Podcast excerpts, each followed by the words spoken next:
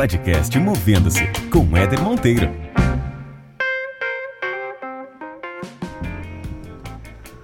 Muito bem, senhoras e senhores que escutam esse podcast semanalmente, o podcast que já é escolhido como o melhor podcast do Brasil disparado comparado com todos os outros milhares que existem por aí, e também com o produtor anfitrião mais modesto que conduz esse programinha aqui semanal para vocês.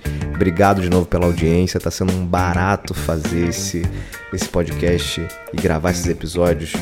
Dá um trabalho, não vou mentir não, mas é muito gratificante, é muito recompensador e eu faço realmente é, com muita dedicação e energia porque eu sei que o retorno é muito grande em todos os sentidos. E nesse episódio de hoje eu tenho uma convidada que é uma amiga. Eu sempre convido pessoas que ou eu admiro e não conheço tão bem do ponto de vista de ter uma amizade, enfim, mas pessoas que minimamente eu admiro e tem pessoas que além de admirar são amigas, né? É o caso dessa convidada de hoje, Patrícia Furtado. A gente falou sobre muita coisa legal, a gente falou sobre o poder das escolhas na nossa vida, sobre a busca né, incessante de quem a gente é de fato e como é que isso impacta na nossa carreira. A gente falou sobre as diferenças entre os caminhos fáceis e os difíceis, né? Como é que funciona isso quando você pega um caminho mais fácil, quando você pega um caminho difícil. E enveredamos, fomos parar no meio do bate-papo, a gente foi parar na água. Não literalmente, mas entramos num papo aí sobre água que foi muito legal e vocês vão entender por quê ao longo da nossa conversa. Então, aproveitem esse bate-papo com a Paty Furtado, Patrícia Furtado foi muito interessante, gostei demais e tenho certeza que vocês também vão aproveitar. Aumenta o som aí, bora ouvir.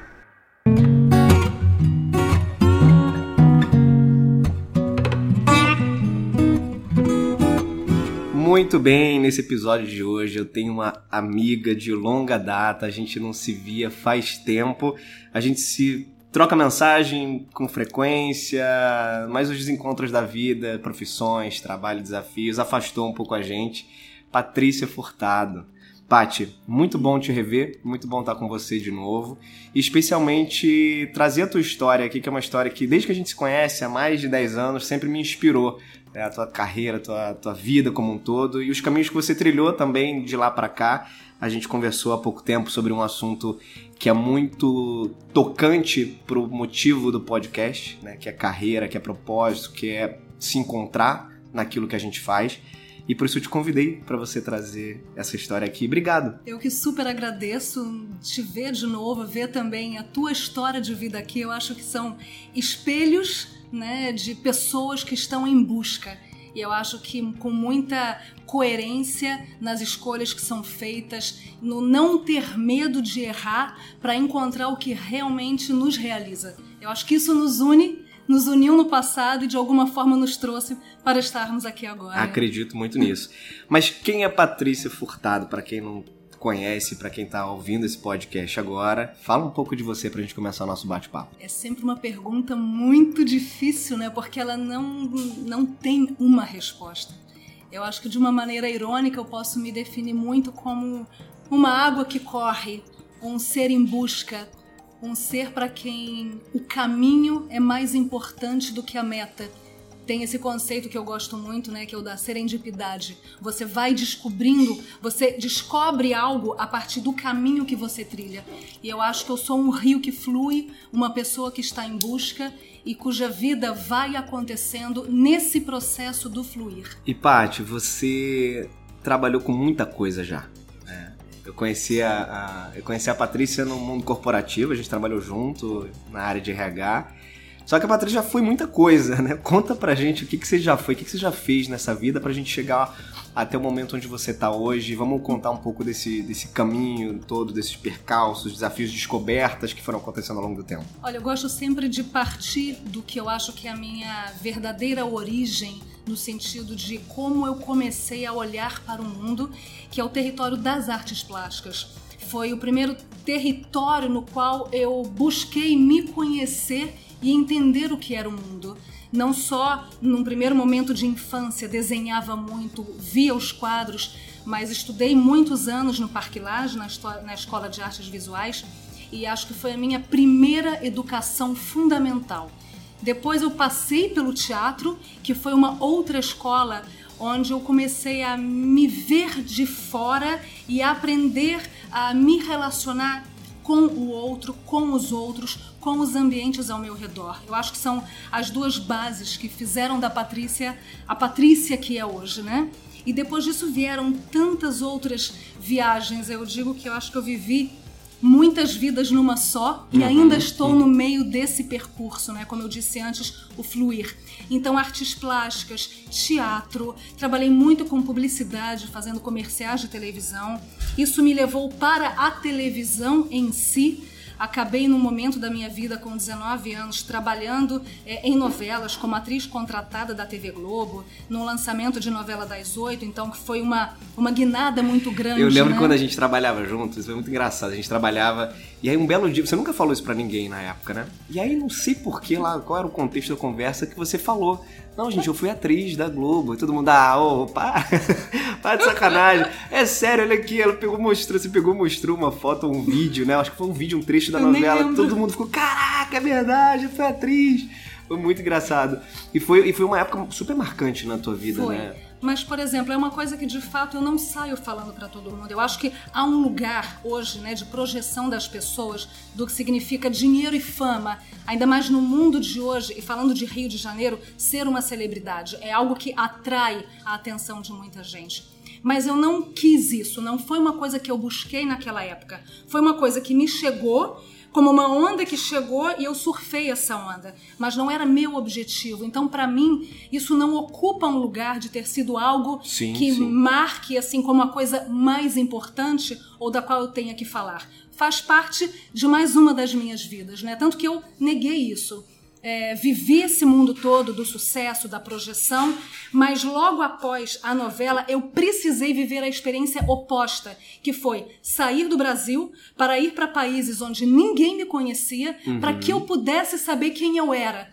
Porque quando você trabalha na televisão, é, as pessoas começam a se aproximar de você pela imagem que elas têm de você ou pela imagem que a mídia vende de você. Sim, então, sim. isso foi uma coisa que me deixou em crise. Aquela Patrícia anterior das artes, em busca de si, teve um conflito com essa imagem que é uma persona, é uma máscara.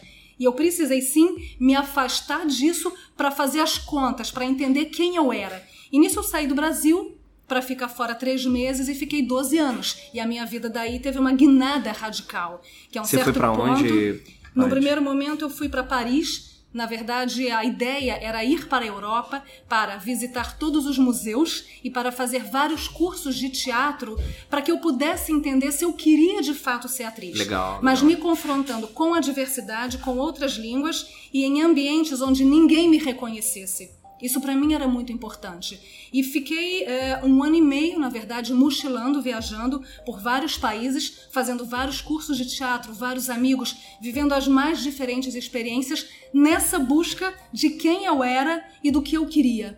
Até que a uma certa altura eu tinha que resolver voltar ao Brasil e talvez voltar ao ambiente da televisão da Rede Globo ou começar uma outra vida. E eu resolvi começar uma outra vida Fui morar na Itália, tinha uma história de amor, de, de amor no meio também, né? Isso, isso marca também, às vezes, decisões de mudanças de país.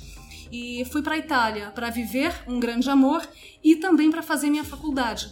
Então, eu sou formada em Letras e Filosofia pela Universidade de Bolonha, num curso de Artes, Música e Espetáculo. Então, continuo uma trajetória também através das artes cênicas, mas não mais para trabalhar como atriz, porque eu descubro que o que eu mais amo a partir do teatro é a vivência de todo o ferramental do ator, os laboratórios, como veículos para autoconhecimento. Uhum, Isso é uhum. o que mais me interessou sempre do trabalho do ator ou do bailarino. Maravilha.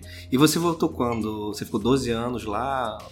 Paty, você voltou quando? Eu voltei para o Brasil em 2005. Tá. É, eu me formei na faculdade, foram muitos anos é, em que eu fiz muitos trabalhos lá. Eu trabalhava também como tradutora, intérprete, organizava atividades de congresso, uhum. muitas coisas.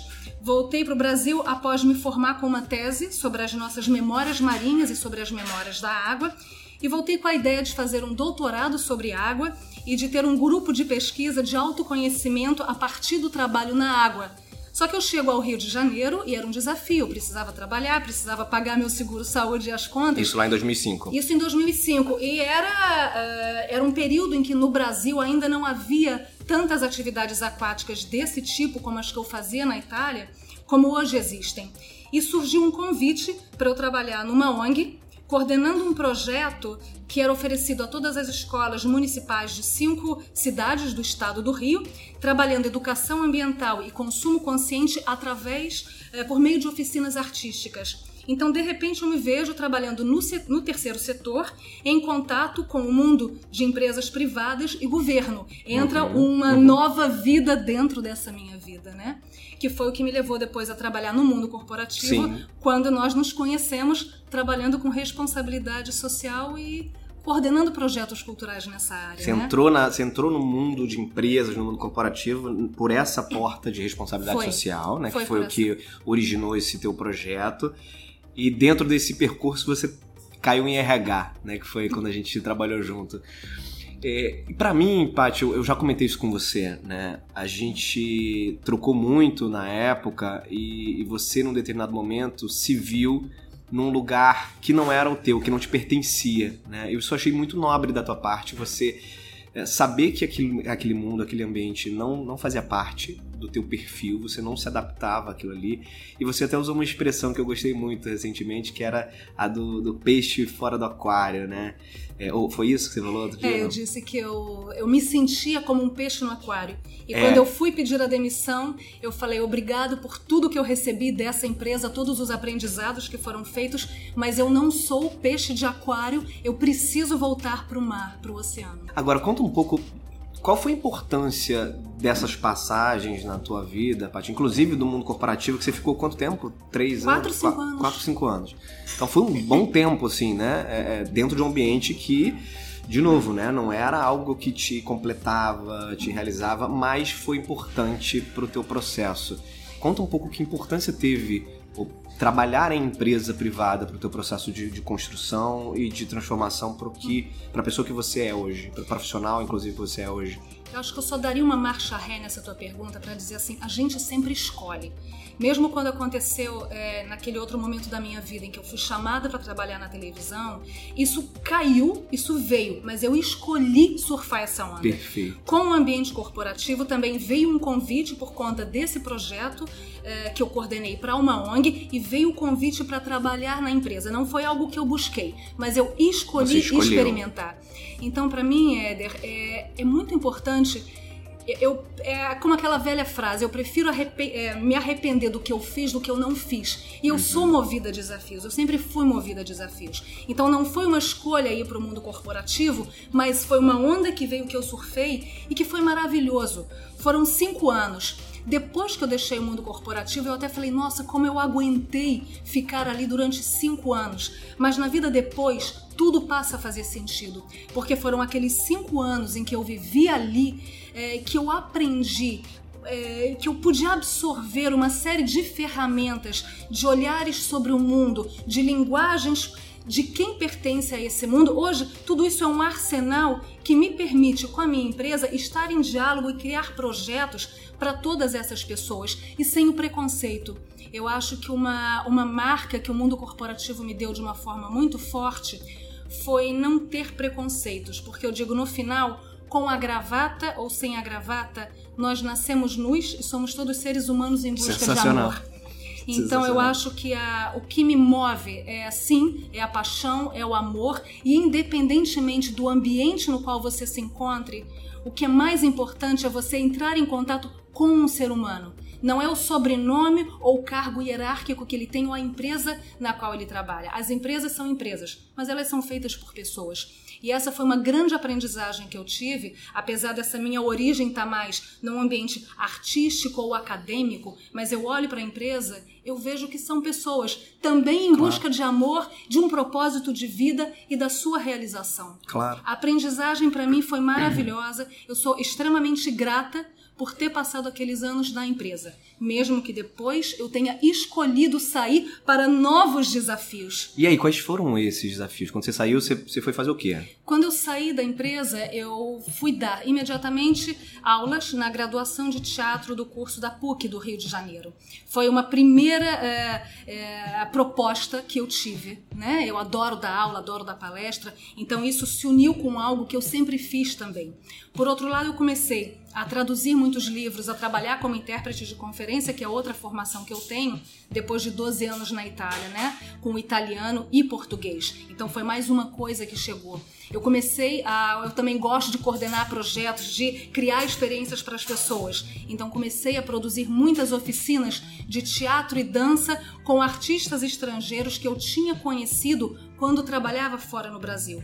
Então eu fui, na verdade, eu comecei uma outra busca de quem era essa nova Patrícia. De um lado, ela tinha saído na empresa com toda essa bagagem do mundo corporativo, dessa linguagem desse universo, mas voltando também a dialogar com o mundo artístico e o mundo acadêmico. Tinha o movimento do teatro, tinha o desejo também de voltar a trabalhar como atriz e dar aula para uhum, atores. Uhum. Então eram muitas coisas que foram compondo esses vários anos, né? Eu também fui dar aula na pós-graduação de Educação Ambiental da PUC, num curso sobre a relação da arte com a natureza, no qual eu trazia esse meu background das artes plásticas, mas juntando com o trabalho feito com a sustentabilidade nas empresas.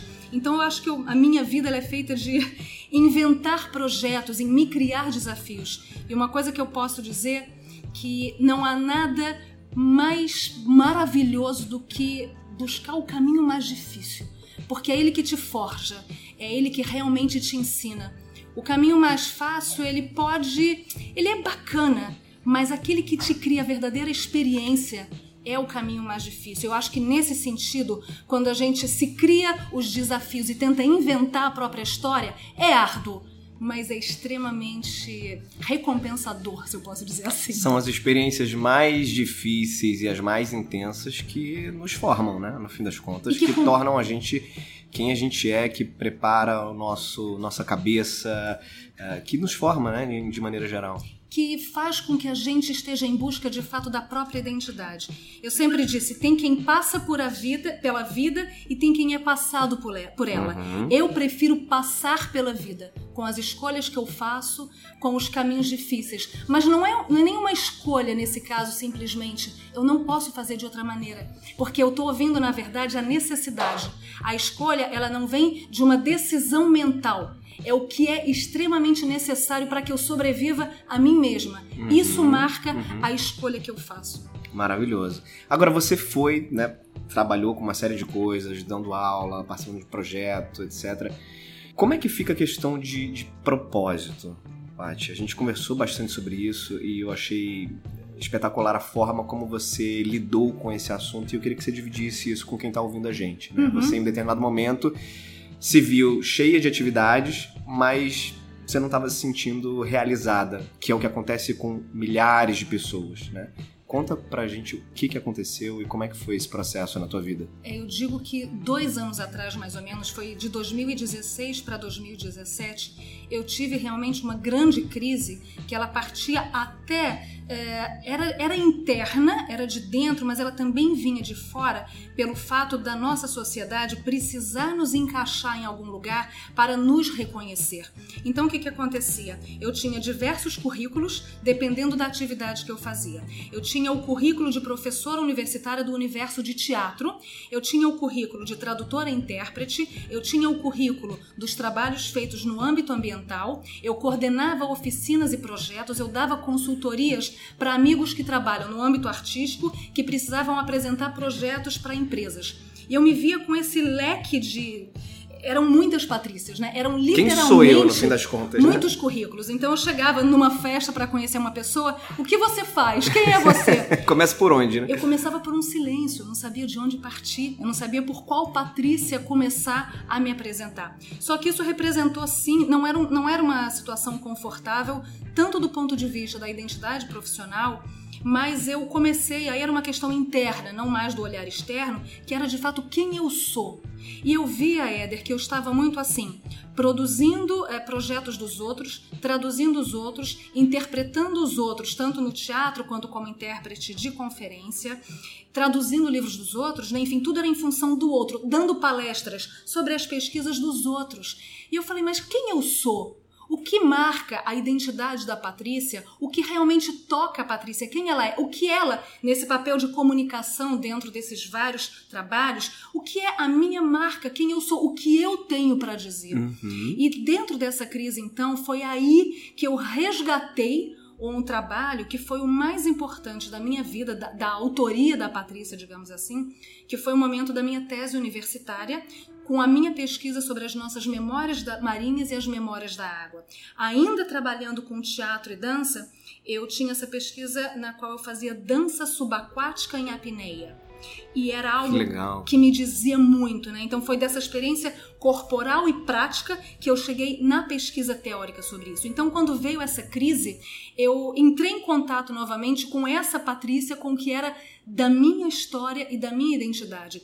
E depois de perguntar tanto qual atividade fazer, em qual âmbito focar, ou seja, palestrante, é, professora universitária, tradutora, coordenadora de projetos, consultora, eu entendi que o propósito ele não estava ligado ao que fazer, mas a que mensagem eu tinha e ao que eu queria, o que era mais importante para mim. E a resposta veio de uma forma muito clara numa noite que eu mudei a pergunta, que não era o que fazer, mas era o que eu mais amo. E o que eu mais amo na vida sempre foi desde criança foi a água era um âmbito que eu vivia como se fosse um, um hobby, um momento de entretenimento, de, de trabalho interior, mas na verdade é o tema que eu mais amei. Então eu falei: caramba, é isso, tá essa a é resposta, a chave. Né? Eu posso continuar dando palestra, coordenando projetos, traduzindo livros, desde que eu trabalhe com a água, tanto no campo artístico quanto acadêmico, pedagógico ou corporativo, governo, o que for. E daí eu encontrei o que poderia ser o eixo da minha vida. Eu acho que muitas vezes Hoje, por exemplo, nós temos muitos cursos maravilhosos até, nos, quais as pessoas buscam o propósito, o sentido da vida. Mas a gente realmente tem que se perguntar o que a gente ama. Não tem como desconectar propósito. Propósito não é uma atividade que vai dar dinheiro, não é uma atividade só que possa gerar um impacto social. Se você não alinha isso com o que é paixão para você, com o que faz sentido para você e mais ainda com o que é necessário a você, as coisas não rodam tão bem. Uhum. Então eu acho que é maravilhoso buscar o propósito, mas ele não pode ser buscado só no nível intelectual ou de geração de uma renda, mas tem que conectar com o que a gente ama, porque senão as coisas não se alinham. É a coerência mais importante, eu acho. E você resgatou, e você resgatou um, uma tese de doutorado lá de 2005, que foi quando você voltou para o Brasil, você começou, a, a, proposta era de fato trabalhar com esse tema, né? Era. Como eu te falei mais uma vez, chegaram oportunidades na minha vida e eu fui surfando essas ondas. Tá. Mas o que é, é o que é muito importante para mim, por exemplo, como eu te disse, teve momentos que eu me questionei, nossa, eu perdi, foram muitos anos de mundo corporativo, foram muitos anos dando aula na universidade, foram muitos anos fazendo isso. Será que eu não perdi tempo? Mas hoje eu tenho a clara de que eu acho que durante esses é, 45 anos, tudo que eu fiz parece ganhou um sentido que foi para forjar a Patrícia, que hoje está pronta, para que com a Aquamater ela desenvolva todos esses projetos que ela está desenvolvendo. E o que é curioso também quando eu falo do encontrar o propósito com o que eu mais amo, tem essa questão, né, que eu até falei para você, que há poucos anos eu descobri que água foi a primeira palavra que eu disse na minha vida. Muito legal. Eu estava no colo da minha mãe apontando para um lago, pedindo para ir até lá, e eu falo: "Meu Deus do céu, eu bebê de colo, ainda não tinha dito papai e mamãe, eu apontei a direção da minha vida, mas eu precisei viver 45 anos para que eu entendesse que aquela era a direção, mas que aquela espiral toda que aconteceu antes, ela me preparou para que realmente isso fosse é, um propósito alinhado com a minha história de vida. E hoje essa história se tornou o quê? O que você está fazendo exatamente hoje? depois que você descobriu, que você se fez essa pergunta espetacular, né? Do que que, ao invés de, do que que eu vou fazer, o que, que eu mais gosto, uhum. e aí a partir disso você começou a criar essa conexão com algo muito forte na tua vida, o que, que isso virou hoje? E hoje a Aquamater é, é uma empresa, eu tenho várias palestras com temáticas da água, eu tenho consultorias que eu dou para pessoas com conteúdos ligados à água, tem a Escola Nômade da Água, que é um dos pilares, que é um projeto pedagógico para pensar uma nova cultura da água, então projetos que são mais personalizados, que podem ser mais pontuais ou projetos continuados com escolas, com empresas, com várias instituições que quiserem pensar uma nova cultura da água. Então tem isso e tem o Aquamater Experience, que são experiências de autoconhecimento que eu conduzo com as pessoas dentro da água. legal. Então essas são as atividades hoje que a Aquamater está fazendo. Mas produzindo projetos, por exemplo, eu estou no Rio de Janeiro agora é, com um pedido de uma empresa para que eu pense num evento de final de ano para funcionários todo a partir da experiência oceano. Então eu desenho, são projetos personalizados, isso está dentro da Escola Nômade da Água, que é uma maneira de você pensar, por exemplo, falando de ODS, né, dos Objetivos do Desenvolvimento Sustentável, como pensar água e saneamento, como pensar vida marinha na sinergia, porque é uma mesma água que circula, inclusive nós fazemos parte desse ciclo das águas, e como outros ODS também têm a água na sua base. A gente não consegue separar, na verdade, a água de nada, nem dos processos de vida, das questões ambientais ligadas à natureza, mas nem dos processos industriais. Então, para mim, eu acho que a maneira de, de resumir as atividades da Aquamater hoje são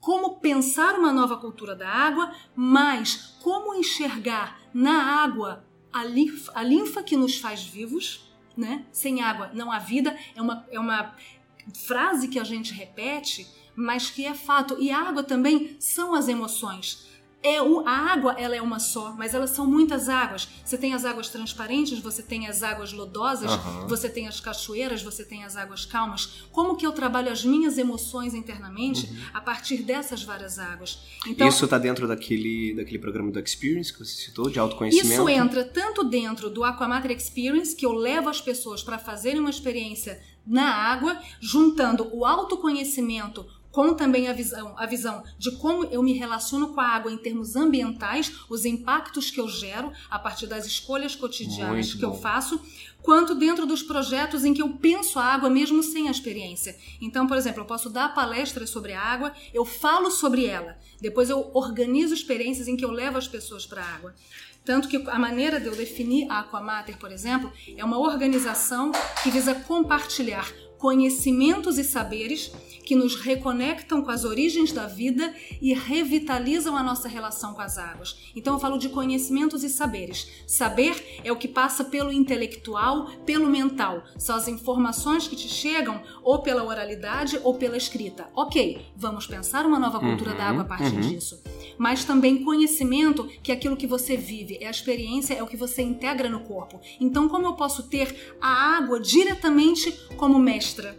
E não só aprender sobre a água através de palestras e livros. Então a Aquamater hoje ela tenta organizar diferentes produtos, digamos assim, para pensar uma nova cultura da água, para viver uma outra água e para viver as próprias emoções. Por isso o trabalho do autoconhecimento também. Que legal, que muito legal esse trabalho e de fato conecta muito, né, com, com o interior.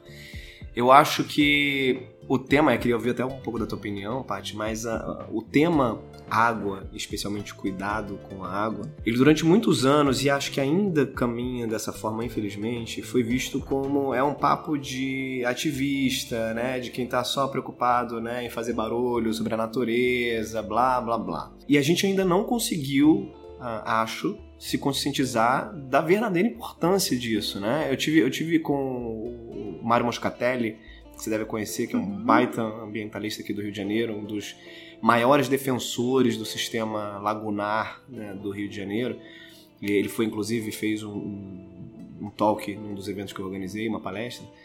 E ele fala muito sobre isso, né? Como nós somos responsáveis por isso e ainda não caiu a ficha de que esse negócio não é papo de, de, de ativismo, de Greenpeace, né? Como é que você enxerga isso? Estou até mudando um pouco de assunto porque eu acho que é, é, é super interessante e gostaria de levar isso também para quem está ouvindo, né? Como é que você enxerga do ponto de vista de papel da sociedade, nosso, dentro de casa, é, como é que você entende que a gente pode ter mais consciência? Como é que vira essa chave? Como é que essa ficha passa a cair de fato de que a gente está fazendo o estrago que está aí? Não é que é, um navio está passando e fazendo estrago, né? A gente dentro da nossa casa está fazendo esse estrago. Olha, tem uma coisa que para mim é muito forte que é uh Ainda mais quando nós crescemos na cidade, vivemos em ambientes urbanos, a água é algo que chega até nós pela torneira de casa, ela é um recurso. A gente pensa sempre nisso. O tratamento da água como recurso. Eu não penso em cuidado com a água como elemento que é fundamental à vida. Então tem muito o que eu enxergo como água recurso é um organismo vivo, o que é água para mim, como cidadã urbana, é diferente do que é a água para ah, alguém que vem de um, um, povo originário, um indígena, por exemplo, total, que total. a água é o ancestral, é o organismo vivo. Uhum. Então eu acho que eu mais vejo, nós vivemos muito hoje desconectados da natureza e é da natureza interna também como a gente enxerga que o meu corpo, ele é 70% formado da água, a minha célula, a parte viva do planeta Terra, como que a água realmente é o elemento vivo. Eu não enxergo o impacto que eu gero. Hoje, por exemplo, falando de responsabilidade pessoal, Ainda mais no Brasil, a gente delega muito as responsabilidades às grandes corporações e ao governo. Uhum. É alguém outro que tem que cuidar deste recurso. E a gente não enxerga o quanto os nossos impactos, de fato, estão piorando a situação. A gente está num momento que não dá para delegar para as grandes organizações o cuidado com as águas. Até porque se você vê, as grandes empresas, elas se movem de acordo com a demanda do consumidor. Então, como que a responsabilização pessoal acaba forçando as empresas para criar novos produtos que protejam os oceanos. Então você vê, hoje tem uma empresa que está começando a preocupar, a se preocupar em vender um refrigerante ou a própria água numa uh, latinha de alumínio que no Brasil ela é mais reciclável. Uhum, né? uhum. Você tem uma taxa de 90% mais ou menos de reciclagem do que é o alumínio, enquanto o plástico a gente mal chega aos 3%. Mas ela vê aquilo ali como negócio. Agora, se ela vê aquilo como negócio e ela pode vender aquilo, é porque a população está começando a exigir. Então, a gente, nós temos um papel fundamental que é exigir também das grandes empresas e das corporações a partir do nosso consumo. Mas é o nosso papel, não dá só para esperar que mudanças eu faço no meu dia a dia.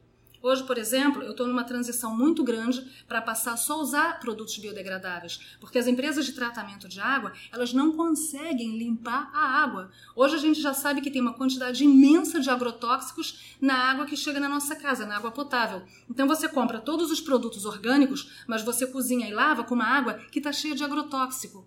Então, o produto químico que eu uso no chuveiro, tomando um banho ou para lavar uma louça, ele vai depois para a rede de tratamento, mas as coisas não são totalmente limpas dali. O microplástico da roupa com sintético que eu uso não é filtrado.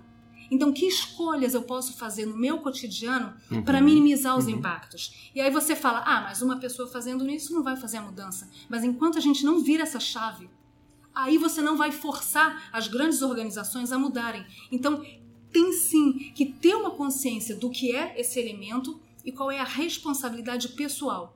E eu te garanto, faz a diferença quando você começa a, a viver essa transição, essa transformação. E é uma reconexão muito mais forte com a natureza. Quando eu uso um produto hoje biodegradável, não só eu estou fazendo mais bem ao meu corpo, e não só eu estou gerando um menor impacto, mas através desse produto eu estou me reconectando mais, sim, com a natureza, com a floresta, com a minha natureza, porque não é o homem a natureza, eu Uhum. sou natureza. Uhum. E essa é a chave que eu acho que a gente ainda não visou, não virou. Não há separação. O homem é a natureza, que é o que a gente costuma sempre dizer. Eu sou natureza, eu faço par parte do ciclo das águas, essa responsabilidade é minha. Tá tudo junto e misturado. Que orgulho, Paty, ouvir você falando assim. Que aula, que aula para quem tá ouvindo o podcast Movendo. A gente começou falando de carreira, estamos falando agora de um assunto que tem tudo a ver com o mundo atual. E que bom que a gente está conseguindo levar isso para tanta gente que está ouvindo. Espero que de alguma forma contribua também, não só para reflexão do ponto de vista de carreira, mas também para atitude como ser humano, como pessoa, como elemento da natureza. Eu queria só fazer uma amarração no que você falou um pouco antes de a gente, da gente entrar nesse assunto da água, que eu acho que é fundamental para a gente é, fortalecer a mensagem para quem está ouvindo a gente quando, quando falamos sobre carreira, propósito, etc.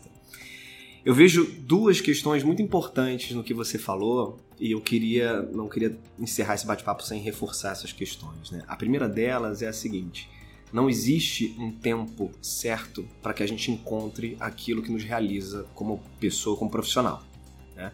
Você encontrou isso, desculpa a indiscrição, mas com qual idade? Olha, eu vou fazer 48, tem uns 2, 3 anos. Fazer 48 que não 46. parece, eu já te falei que você tem que passar esse negócio aí que você usa, porque a, é, eu conheço a Patrícia, já tem mais de 10 anos e ela tem a mesma cara, então tem alguma coisa estranha aí. Brincadeira da parte, então você com 40 e poucos anos descobriu efetivamente aquilo que te realizava como profissional. E muita gente entra em desespero porque com 25 anos não encontrou né, um trabalho que goste, que se realize. E não tem tempo certo. Né? Essa é a primeira questão. A segunda questão, que ela é tão importante quanto essa, é tudo aquilo que eu vivi até chegar esse momento foi importante para esse momento. Então não tem tempo perdido. Porque isso é uma outra coisa que gera ansiedade, né? Ah, tô trabalhando com isso, não tô realizada, tô perdendo tempo da minha vida, tô perdendo tempo da minha vida. E não tá. Tudo vai te formando, tudo vai trazendo, vai, como você falou, vai, vai forjando a gente. Né? E todas essas experiências vão fazendo com que a gente se torne o ser humano que a gente é hoje, com o nível de consciência que a gente tem hoje, com capacidade de leitura e de compreender internamente, né, como tem hoje, e o nível de maturidade que você teve para fazer uma pergunta tão importante como aquela de que o que, que eu mais gosto de fazer? Eu tenho que parar de procurar a atividade, né? Mas o que, que eu mais gosto de fazer? Achei e essa conexão aconteceu e virou tudo isso aqui que a gente acabou de ouvir, essa aula toda sobre água, que foi sensacional. Então eu só queria reforçar esses dois pontos porque eu acho que eles são fundamentais para a gente compreender que cada um tem o seu tempo.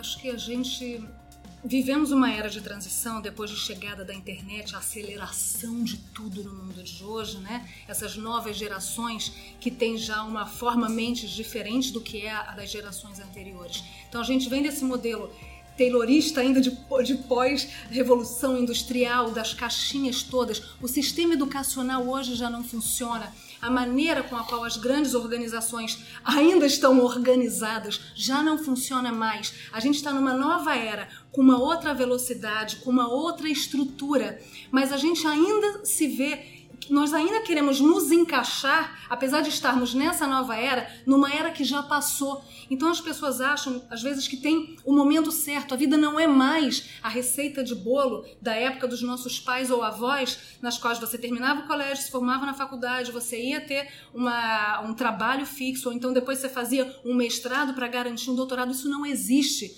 Assim como não existe descobrir o que é quando você tem 20 anos. Hoje já não existem mais as muitas das profissões do uhum, passado. Uhum. Profissões impensáveis estão surgindo. Não com tem como, como dizer que a pessoa tem que descobrir algo com 20, com 30, com 40 ou com 50 anos. Tudo depende também de quão flexível essa pessoa, de quanta escuta ela tem da realidade na qual ela, tem, ela está inserida. Não há momento, não há regra. Eu digo assim: o que eu acho mais importante é a pessoa estar em escuta ela pode, com 20 anos, descobrir um propósito de vida, ter um alinhamento grande, uma coerência, construir uma carreira, ter um retorno financeiro, um reconhecimento social do que ela atingiu, e de repente, com 70 anos, ela se dá conta de que é hora de mudar tudo. Uhum. E aí é o quê? Qual, é, qual foi a grande revolução? Foi o que ela achou com 20 anos ou foi o que ela descobriu com 70? A gente tem que parar de querer determinar o momento de uma virada. Não é que eu acho que hoje tem muito é, esse desejo de encontrar uma independência econômica muito rápida. Uhum, o uhum. sucesso uhum. ele está atrelado à conta no banco, ao que você ganha com o que você produz.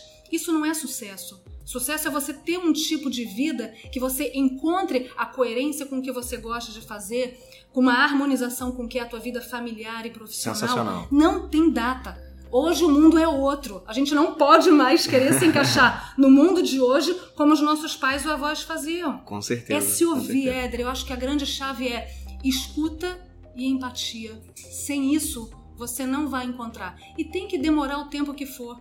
Porque o tempo que for é o tempo de cada um. Isso aí. Sensacional. Paty, vou te fazer uma pergunta agora. Já estamos caminhando para o final do nosso bate-papo.